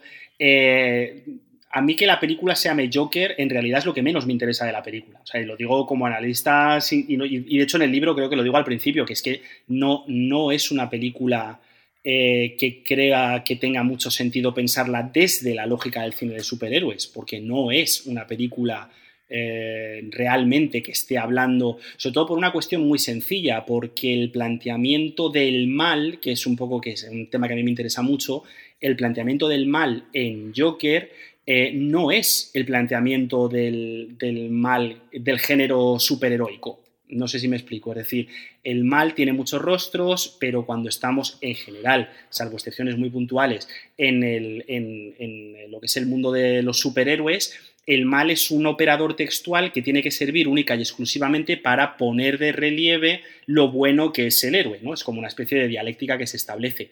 Aquí el mal mmm, tiene otra complejidad, va por otro lado y tiene otras aristas, es decir, no, para mí no, mmm, o sea, por mucho que efectivamente provenga de DC y tenga esa especie como de pátina visual heredera de los cómics y tal, no, aparte de que ya digo, mi, mi, conocimiento es muy limitado, no me interesó a la hora de hacer el análisis. Y entiendo perfectamente este argumento que, ya digo, es, es uno de los argumentos que más suelo escuchar, ¿no? Es que, es que esto no, no es una película, eh, digamos, eh, que te vaya a cambiar la vida o de gran profundidad. Eh, no, evidentemente no es un Angelopoulos, eso está clarísimo, no es un Tarkovsky o no, no, juega en esa liga, evidentemente tiene unas deudas intertextuales absolutamente demenciales con Taxi Driver, con El Rey de la Comedia, con... Lo que pasa es que eh, dentro, de ese, dentro de esa especie como de, de, de, problemas y algunos problemas de construcción gravísimos y ojo, un problema gordo que tiene la película en lo que toca a la representación de la feminidad, de la racialidad y etcétera, que es espeluznante, o sea, la, la lectura de género y en, tema, y en tema racial de la película es absolutamente demencial, es una cosa absolutamente loca, yo creo que sí que permite por lo menos establecer algunas líneas de diálogo muy interesantes sobre temblores concretos que tienen ahora tanto la sociedad como el cine contemporáneo. Es decir, para lo bueno y para lo malo, Joker creo que es una película hija de su tiempo. No sé si me explico. Sí, además el, el, eh, la expresión hija de su tiempo es, es, algo que hemos dicho varias veces en este podcast. Teníamos un profesor de filosofía que lo decía mucho. Ah, pues mira, me, alegro, me alegro de seguir sus pasos, porque sí, sí, yo creo que va, va un poco por ahí los tiros. Es como eh, la, la, comparación un poco evidente, ¿no? Eh, eh, que yo creo que es un poco la que nos hemos enfrentado, o por lo menos la que yo más me he enfrentado, ¿no? Cuando, cuando llega Parásitos y entonces surge la, la, duda de, bueno, ¿y por qué no trabajas Parásitos siendo una película mucho mejor? Porque evidentemente Parásitos como, como película, digamos, eh, es una película que puede ser también muy interesante para analizar y que también tiene sus, sus cosas eh, crujientes. Sí, pero no tiene esa capa de, de mugre por así decirlo, que a mí me interesa tanto visualmente como narrativamente que tenía, que tenía Joker. Yo reconozco que a mí, a mí sí que me gustó Joker, la verdad, que alguna vez lo he, lo he comentado con Cristian, lo hemos medio discutido, pero, pero bueno, verdad que tampoco me ha llegado a entusiasmar. No sé, a mí, a mí me gustó por el simple hecho que es en realidad una tontería, pero, pero de que hagan una película de, Joker que no vuelva a ser una película que sigue la fórmula Marvel o que sigue, bueno, o las otras cosas que han hecho con, con DC, ¿no? No sé, que intenten hacerlo, pues efectivamente, como algo más serio, que luego le salga mejor o peor, bueno, a mí me parece que, que no está, que no les ha quedado, la verdad, muy mal, pero, pero ese intento a mí me gusta. Yo prefiero ver este tipo de, claro, eso ya es algo personal, ¿no? Pero, pero me prefiero que, intenten explorar este tipo de vías, de coger un personaje, intentar hacer esta especie de, construcción, que, tirar por una historia que, bueno, no sé, que, fuese más, eh, en fin, que hubiese pasado sin pena ni gloria y, hubiese sido igual, ¿no? Entonces, pero, pero bueno, realmente eh, Joker, no sé, a mí, a mí me parece que es, que es bastante interesante y, y lo que tú dices, que igual el modo en el que trata la sociedad eh, pues, eh, lleva un reflejo, ¿no? De, de cómo está ahora, eh, porque al final igual hay gente que no lo ve, pero y es verdad que en Joker me parece como que está igual un poco exagerado, igual por, por al beber de los cómics puede ser que Gotham al final lo comentas que bueno creo, creo que lo no sé si lo he leído en otro artículo igual pero creo creo que es, lo pones en tu libro que cuando te lo presentan parece que, que viven debajo de una ballena de metal no de todo eh, sobre ves puentes enormes y columnas de, de acero y, te presentan una sociedad que parece muy jodida o sea muy pobre y, bueno cuando empieza con lo de empieza la radio sonando sobre eh, que hay basura por todas las calles, que hay huelgas de, basura, o sea, de basura, huelgas de, del sector de limpieza, entonces no sé. Eh, a mí, a mí sí que me gustó, o sea, yo, sí que acepto esas pequeñas limitaciones, bueno, pequeñas, esas limitaciones que tiene la película. Sí que es verdad que hay algunas cosas que me gustan menos. Me gustaría que hubiese sido, que no hubiese explicado, esto ya es algo personal, ¿no? Pero que no hubiese explicado la parte en la que, en la que te muestra que, la vecina no ha estado con él, eh, que ha sido alucinación suya. Y me parece que podía haber dejado confiar más en el espectador, porque en el momento en el que ella eh, se sorprende y dice, tú eras, tú vivías al fondo, ¿no? Eh, te llamabas... Arthur. Ay, te llamabas Arthur. Claro, yo que con eso ya puede quedar claro, pero es cierto que, bueno, que por si acaso, pues te lo subraya con, una serie de, planos y ahí es cuando yo dije, ahí, qué buena leche. Pero bueno, una cosa curiosa que me comentas es el, cambio de logo, ¿no? En, cuando presentan la película aparece el logo este de la Warner, que es como más sobrio. Sí, el retro, el, rollito, retro este, sí. Sí, para pelis Claro, peli así como, oh, esto es otra cosa, ¿no? es mejor ese que tienen que el que tienen ahora, ¿eh? O sea, el retro es súper bonito y el de ahora a mí me parece horrible. Hay, yo creo que hay como una búsqueda a lo largo de toda la peli, eh, que es muy consciente además de, Em, relacionarse con diversos momentos de la historia del cine. O sea, esto es muy, esto es muy Hollywood en el, en el, mejor, de nuevo, en el mejor y en el peor sentido de la palabra. O sea, esto es muy, y le ponemos unas comillas cariñosas, muy la la land, en el sentido de no, nosotros tenemos, mucho, tenemos muchos referentes, vamos a venir aquí a fartar de referentes porque nosotros somos la historia del cine. Esto a Hollywood le vuelve loco hacerlo. Y aquí está prácticamente desde el, desde el inicio, o sea, el principio de la peli, la primera escena, o sea, es, vale, luego retro, te saltas a la escena del espejo y a la que te quieres dar cuenta estás en la calle y esto es un, es un slapstick, es un cine mudo. O sea, tienes tu pianista, tienes al señor que actúa físicamente con un cuerpo en la calle, tienes una persecución, o sea que dices, vale, estás en el cine mudo, pero luego avanzas unos minutitos después y cuando te quieres dar cuenta estás en el cine clásico porque estás con Fred Astaire en, eh, Ritmo Loco, no, no me acuerdo exactamente ahora cuál era la, la película que citaban, pero vamos, Slap That Bass, el número de Slap That Bass. Eh, y cuando te quieres dar cuenta, estás en la modernidad, porque estás en Taxi Driver y estás en el Rey de la Comedia, y cuando te quieres dar cuenta, puntos suspensivos. Entonces, estás en Tarantino también, en el Scorsese de los travelings de seguimiento lateral, tal, tal. O sea que al final, si uno se despliega la película así, dices, vale, esto en realidad es una suma súper autoconsciente de citas explícitas a la historia del cine sin ningún tipo de, rubor, además. O sea, esto ya es como la posmodernidad desatada, cero problema, cero problema. Em, y esto es lo que digo, esto, cuando antes hablaba un poco del, signo de los tiempos me refería a esto, ¿no? Ahora mismo eh, Hollywood está en ese punto en el que está absolutamente encantado de haberse conocido y, está, y quieras que no, de ahí surge, pues evidentemente surge lo mejor, lo mejor y surge lo peor, evidentemente. Pues bueno, así que animamos a la gente a que, a que se vea Joker si no lo han hecho, a pesar, a pesar de Christian. Y, y bueno, No, no, que la, gente, independientemente de- que, la, que la gente la vea, joder. O sea, es una película que tienes que ver en la vida. Sobre todo porque se le ha dado mucho bombo y, y coño, que cuando alguien hable de Joker, decir, joder, me la he visto. Pero luego te tienes que leer. O sea, es casi obligatorio que tengas el PDF ya del libro de Nunca lo vimos llorar. Y te lo cojas y te lo leas. Y digas, ah, coño, vale, ahora me, la película ahora me puede gustar más o quizás me gusta menos. Pero que es- yo creo que es un ejercicio que está bastante guay. Yo como ya me había visto la peli, yo me la vi la peli en el cine dos veces. La primera vez salí pues como Aarón, en plan de no sé qué... O sea, tenía la película en la cabeza. La vi el fin de semana de su estreno y había muy poquita gente en la sala. Y creo que a nadie le gustó. O sea, fue una película que yo creo que nos dejó muy indiferentes a todos. No sé, me imagino que es porque también se había estado comentando mucho de Joker y como que era la mejor, en, en aquel momento parecía la mejor película de la historia. Y claro, a lo mejor vimos que no era tanto y, salimos decepcionados. Pero luego cuando la vi la segunda vez en el cine, eh, la sala estaba llena y la gente se la tomó como una comedia, o sea, se reían muchísimo con, con Joker. Y coño, no me gustó. No me gustó Joker. Pues eh, a, a mí hubo algunos momentos de, de la película que me resultan un poco incómodos, ¿eh? Más que, uff, como comedia no, no sabría decirte, la verdad. Mira, eh, de hecho, Aarón. Aarón comenta en el libro que, que había unos adolescentes en su.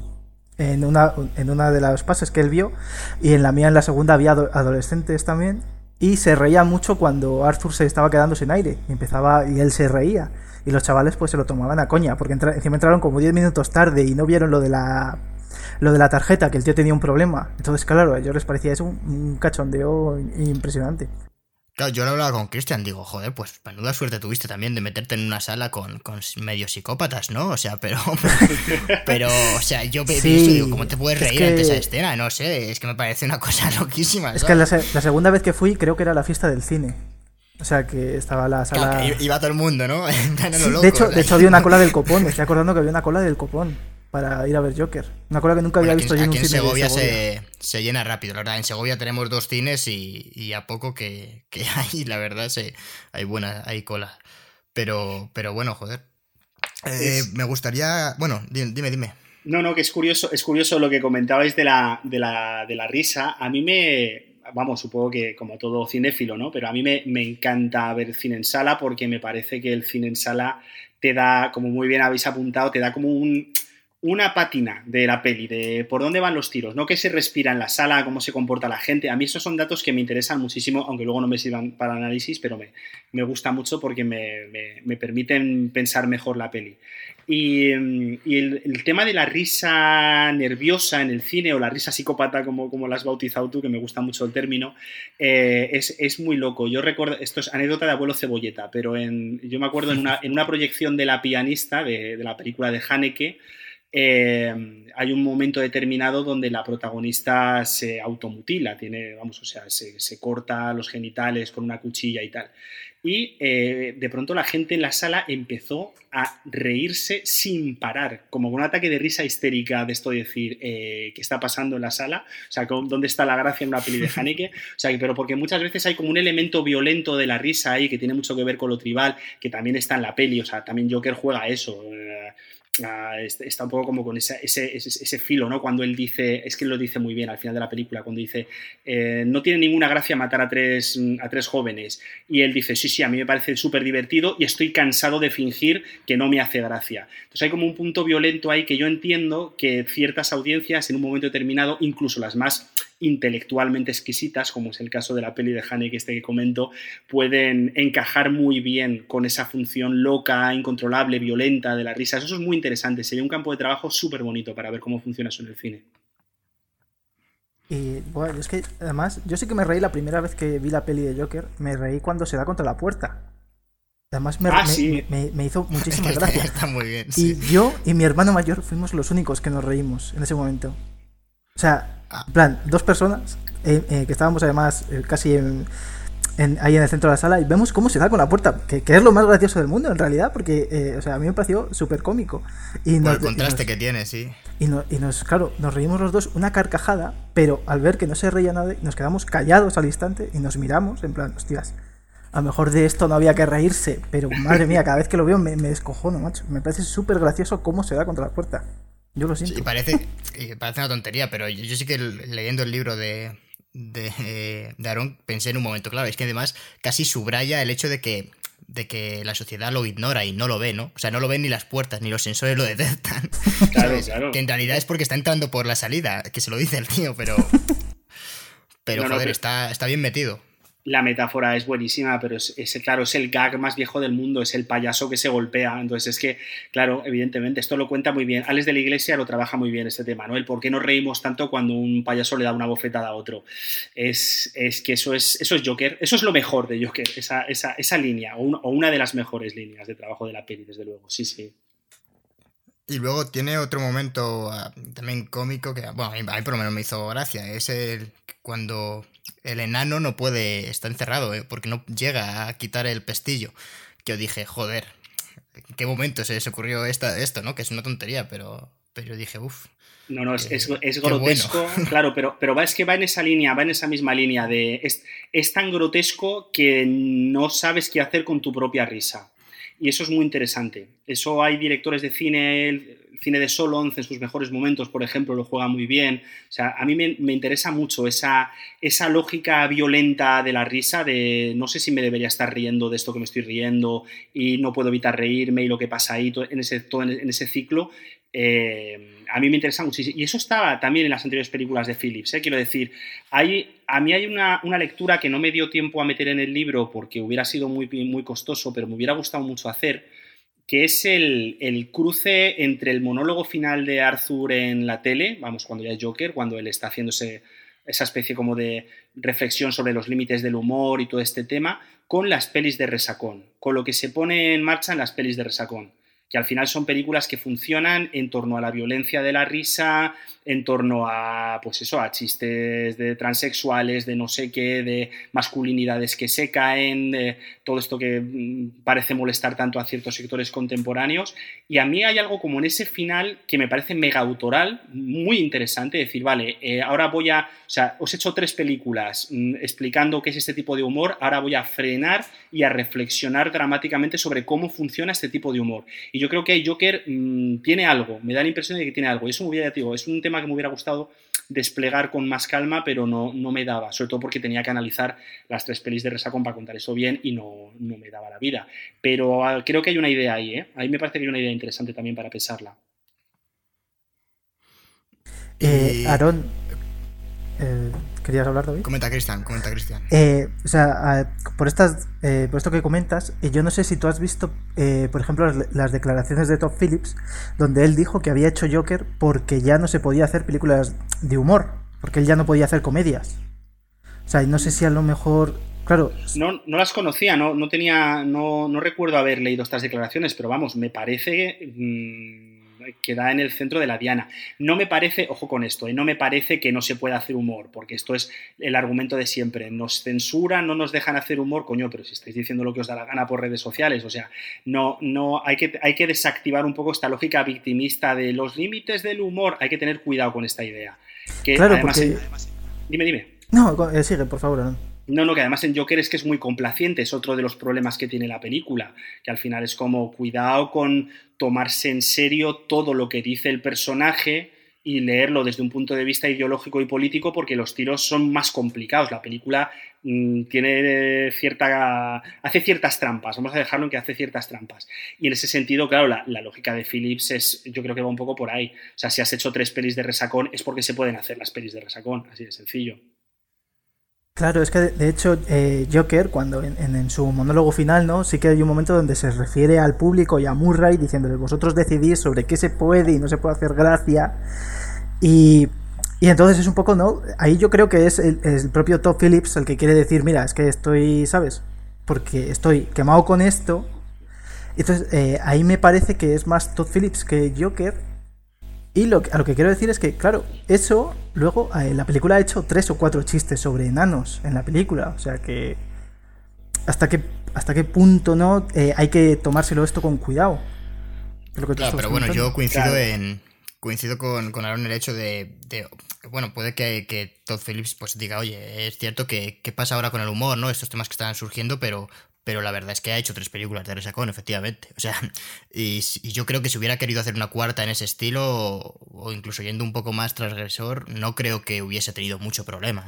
¿eh? Y si quisiese hacer una mañana, es que la podría hacer. O sea, no, no creo que ese sea el, problema. Pero, pero, es que Top Phillips, yo eh, creo que no tiene muy claro, o sea, o sea, ¿qué quería hacer con esta película? Porque esta película, en teoría, ni siquiera la iba a dirigir él. Esto es un, era un proyecto que había nacido para, para Scorsese. O sea, no sé si os acordáis cuando se empezó a hablar de Joker y esto iba a ser. Eh, la película era eh, Scorsese en la dirección y DiCaprio se llegó a decir que iba a ser el, el protagonista. Sí, pero luego hay, eso es como todo. Si uno quita al final las anécdotas de rodaje, en un momento dado, o de preproducción en este caso, en un momento dado Phillips decide meterse en el fregado que es lo que me interesa, y decide meterse porque puede contar ciertas cosas, o sea, porque el personaje le sirve a él para contar ciertas cosas. Crucemos los dedos para que no haga secuela, ¿eh? también os lo digo en confianza, esperemos que ya se acabe aquí y que no decidan hacer ni la 2, ni la 3, ni el spin-off, ni el cruce con, ni la leche en verso. Esperemos que dejen el texto cerrado, porque no, no hace falta tirar del hilo. También... Te doy una mala noticia. Dámela, por favor. Eh, van a hacer, van a hacer segunda parte. ya, la, han confirmado ya de manera oficial. Está ya. Eh, estaba, se supone que ya estaba en, preproducción y que y que Joaquin Phoenix estaba como loco por volver a hacer una película que que había quedado encantado con la primera. Claro, es que, es que al final Joaquin Phoenix improvisó casi todas las las escenas que quiso y, más. O sea, cuando habéis hablado antes, cuando hay ese corte de montaje y de repente él está eh, apoyado en la encimera de la cocina y se mete en el frigorífico, eso lo improvisó Joaquín Phoenix. No sabían qué iba a hacer.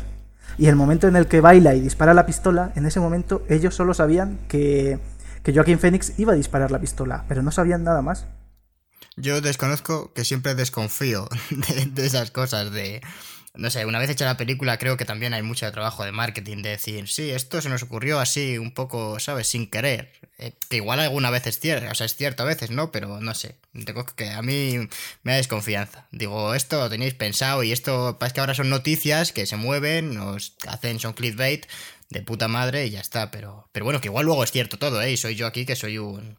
Sí, que tú eres un desconfiado. Y ya está al, final yo creo que hay como lo que decía un poco antes, todos tenemos como nuestro punto cotilla y, de, que nos gusta enterarnos de los salseos y de las historietas y tal, y es muy sano. Y además yo creo que es inevitable de la experiencia cinefila media, es decir, yo lo llevo con mucha dignidad, bueno, no llevarlo con mucha dignidad, pero luego es verdad que a la hora de, de trabajar críticamente con rigor la peli, pues ese tipo de cosas, como muy bien apuntas, hay que cogerlas con pinzas, sobre todo eso, para no acabar haciendo clickbait y no acabar dando eco a, pues eso, a cosas que quitan un poco el foco a lo que es la lectura de la peli, que yo creo, para mí al menos, es lo que realmente merece la, pena del asunto. Claro, si esto en realidad ni le da ni le quita la película, o sea, el, saberlo. O sea, simplemente son son anécdotas exactamente y es, coño, el saber un poquito, ¿no? Cómo, cómo se ha llegado a eso. O sea, si sale bien, que es como en el caso de Joker, ¿no? Que al final es una película que ha, la película para adultos que más ha recaudado, se ha llevado un montón de premios, pues coño, no quita, de hecho es muy interesante saber hasta dónde puede aportar un actor. Eso a mí me gusta, por ejemplo, a mí en lo personal, me gusta que los actores eh, propongan y sobre todo hagan, como también pasa en la trilogía Before. Efectivamente, y estoy bastante de acuerdo en, eso. Sí, yo, como alguien que, quiere o que intenta dirigir algún cortometraje, intenta dirigir alguna cosilla, me interesa muchísimo, por supuesto. Y ojalá pudiese yo ver qué les dice Todd Phillips a, a Joaquín Phoenix cuando paran, ¿eh? entre toma y toma, ¿sabes? Ojalá pero es cierto que por lo general, ¿eh? yo cuando he leído ese tipo de noticias suele estar vacía, o sea, suele tener tres párrafos la noticia y una línea de información. Y a mí, a mí personalmente me cabrea, pero, porque digo, malita sea, esto no tiene contenido, pero, pero, pero ojalá, o sea, vamos, me interesa a mí muchísimo. De hecho, la manera que, la mejor manera casi siempre es cuando hay algunos making of que, que aparte de mostrar lo bien que se lo pasa a la gente haciendo la película, muestran de verdad cómo se hace la película y muestran yo que sé, con Star Wars, por ejemplo, es una tontería. Yo no es que sea especialmente fan, pero han sacado una barbaridad de, de, imágenes en las que veis a George Lucas diciendo al director de arte, ah, pues mira, yo voy a elegir esto, y, ¿no? y, ver las otras opciones, y a veces te dice por qué ha elegido esa, y eso es lo que yo creo, creo que es interesante, ¿no? Ver cómo el director, bueno, el actor o el profesional que sea, toma esa decisión en concreto. ¿Por qué toma esa decisión en concreto? ¿no? Y que te la diga él de primera mano es magnífico, por supuesto. O sea, eso yo a muerte. Lo que pasa es que en general lo que yo me encuentro por internet no va muy por ahí. Va más de, de cosas que, que son, no sé, muy triviales o absurdas. Pero bueno, Sí, hay, hay, como un. Esto en, digamos, en la terminología pedante esta que utilizamos nosotros los académicos, esto es lo que llamamos los paratextos, ¿no? Que es decir, todo lo que va como surgiendo alrededor del núcleo central de la movida, que tiene que ver, pues, desde el making of que comentabas tú, hasta el cartel promocional, pasando por la entrevista de no sé cómo y tal. Entonces, estos paratextos a mí me resultan interesantes en tanto en cuanto me permiten aprender cosas, por ejemplo, del apartado técnico que yo no controle muy bien, pues todo lo que tiene que ver con lentes, todo lo que tiene que ver con procesos de cámara, todo lo que tiene que ver con dirección de foto, por ejemplo, em, y, y, todo lo que, digamos, me va a dar, un poco volviendo a la metáfora del principio del programa sobre la caja de herramientas, todo lo que va a ayudarme a que mis herramientas para leer la película estén más afiladas. Entonces, en ese sentido, si es una información que luego a mí me va a ayudar a entender mejor cómo significan esas cosas, pues pues vamos, yo encantado de la vida, claro que sí. Eh, no suele ser el caso. Hay, un, hay una anécdota eh, que yo creo que es muy chula, ¿no? Para entender el, interés, que tienen estos textos, ¿no? Em, que es, eh, un, librito pequeñito de Sven Nys, que es uno de los grandes directores de foto de la historia del cine, ha trabajado con Berman, con Woody Allen, con Tarkovsky, con bueno, millones de, personas, y, mm, y, con los grandes nombres, ¿no? con casi todos los grandes nombres. Y es muy bonito porque en, en este libro lo que te permite precisamente es ver cómo Em, ese trabajo sobre el encuadre, ese manejo de la luz, esa, esa sensibilidad para poner o quitar fuentes de luz, mm, verlo funcionando, ver cómo se razona, pero sobre todo ver cómo se razona emocionalmente, o sea, entender cómo de pronto un director de foto no es un señor que entra a un plató y tiene una chuleta y decide encender cuatro fuentes y ya, sino cómo mediante ese diálogo con el autor, con el director en este caso concreto, consiguen la atmósfera visual que requiere la escena. A mí acceder a ese tipo de documentación me parece un privilegio, vamos, me parece fascinante. Mm, que la norma, digamos, divulgativa de la prensa no va por ahí. Bueno, hay de todo, hay que buscar. Tenemos que hacer el esfuerzo por buscar con un poquito más de precisión. Pero bueno, existir existen, o sea, esos documentos existen afortunadamente. Claro, eh, en eso estoy de acuerdo, que, existir existe y de hecho lo aprovecho para, para preguntarte, porque sí que sé que, pues, bueno, es seguro que conoces webs o, páginas, revistas que, nos puedas recomendar y, que tú consideres que son de calidad. Nosotros hemos leído, bueno, en, algunas de las, de las, fuentes que citas, ¿no? Mencionas, por ejemplo, un artículo sobre Joker de, Álvaro Albonés, que, la verdad es que es muy interesante. Entonces, no sé si nos puedes dejar, eh, entre comillas, mencionar algunos recursos para la gente que, que haya interesado pueda, pueda buscarlos si no los conoce ya. Sí, a ver, dicho así como muy rápidamente para, para mí, quitando las conocidas, ¿no? Las, las eh, pues eso, Caimán y dirigido por, como las revistas en papel señeras y más importantes del, del momento. Eh, si yo tuviera que quedarme con algunas fuentes que yo suelo leer o, o que, digamos, suelo estar al tanto, probablemente me, me, quedaría de lo que entonces se llamó la nueva cinefilia, me quedaría con, con Traffic, me quedaría con eh, cine divergente y con el antepenúltimo moicano, porque más allá de que escriba yo, son webs a las que les tengo especial cariño y sé cómo funcionan y, veo que van muy bien. Eh, cosas de los archivos de miradas de cine también están muy bien, merece la pena consultarse. Eh, el, el, texto de Arbonés que citabas, el de Canino, es un, es un texto muy, muy pertinente, muy duro, además con la película súper crudo y, y misericordia, de lo mejor que yo he leído sobre, sobre la peli.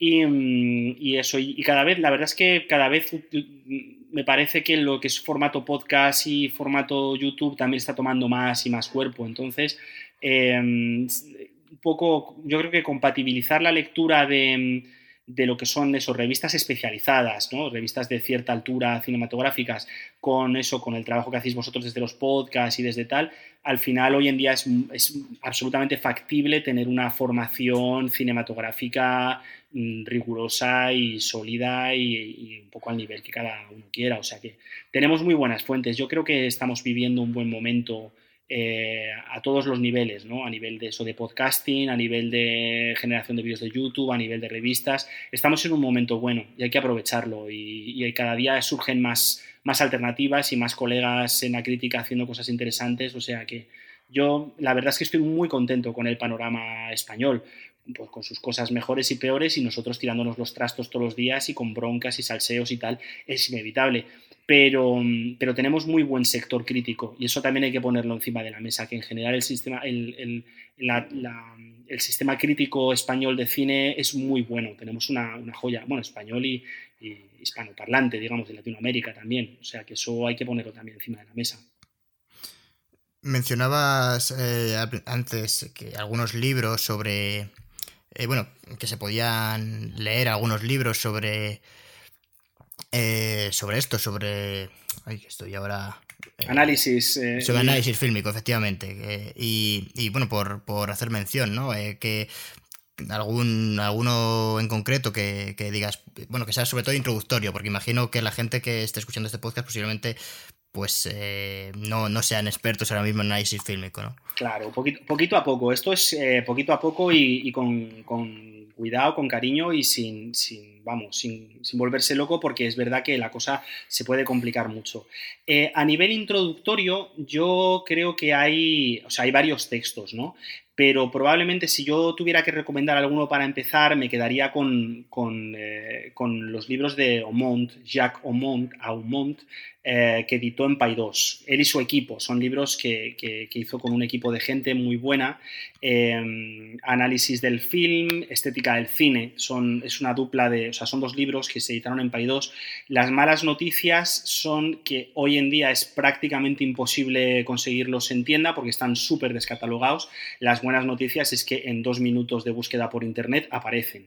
Entonces no hay excusa para no hacerse con, con ellos o con, o con, sus PDFs. Está muy feo lo que estoy diciendo, pero es que es así. O sea, son libros por los que yo pagué en su momento y ojalá pudiera la gente pagar por ellos, pero como no se editan, pues no se pueden acceder. Entonces, estos dos libros son muy, muy, muy buenos, son muy claritos, te permiten entender muy bien eh, la, la, diferencia entre análisis, crítica, historia del cine, te dan como una foto de las distintas mm, escuelas de análisis que hay, un poco por dónde puedes tirar, te ayudan a entrar un poquito en la semiótica, un poquito en el psicoanálisis, un poquito en, pues eso, en las distintas escuelas y te dan la foto. Entonces, eh, ya con esa foto tú ya decides un poco por dónde sigues leyendo, por dónde vas y en qué te quieres especializar. Pero son muy chulos y son muy asequibles, son muy, muy, muy fáciles de leer y muy agradables de leer. O sea que a mí ese me parece fundamental. Y luego el con el que empezamos todos, o sea, el clásico, clásico, clásico este que dices tú, mm, ¿para dónde empezar? El arte cinematográfico, el Borwell y Thompson, lo llamábamos, el, libro de David Borwell y, Thompson, eh, que se llama así, el arte cinematográfico, una introducción, que también estaba en Pay 2. Y este es un tocho, aviso que es un tocho, pero es precioso porque es un libro que te explica eh, todo lo que entra en funcionamiento en una película, desde el etalonaje hasta el tipo de montaje, hasta los tipos de plano, eh, un mini recorrido por la historia del cine. Es muy, muy bonito, es muy asequible, se lee también muy bien. Y, yo creo que puede también ayudar a abrir, abrir boca.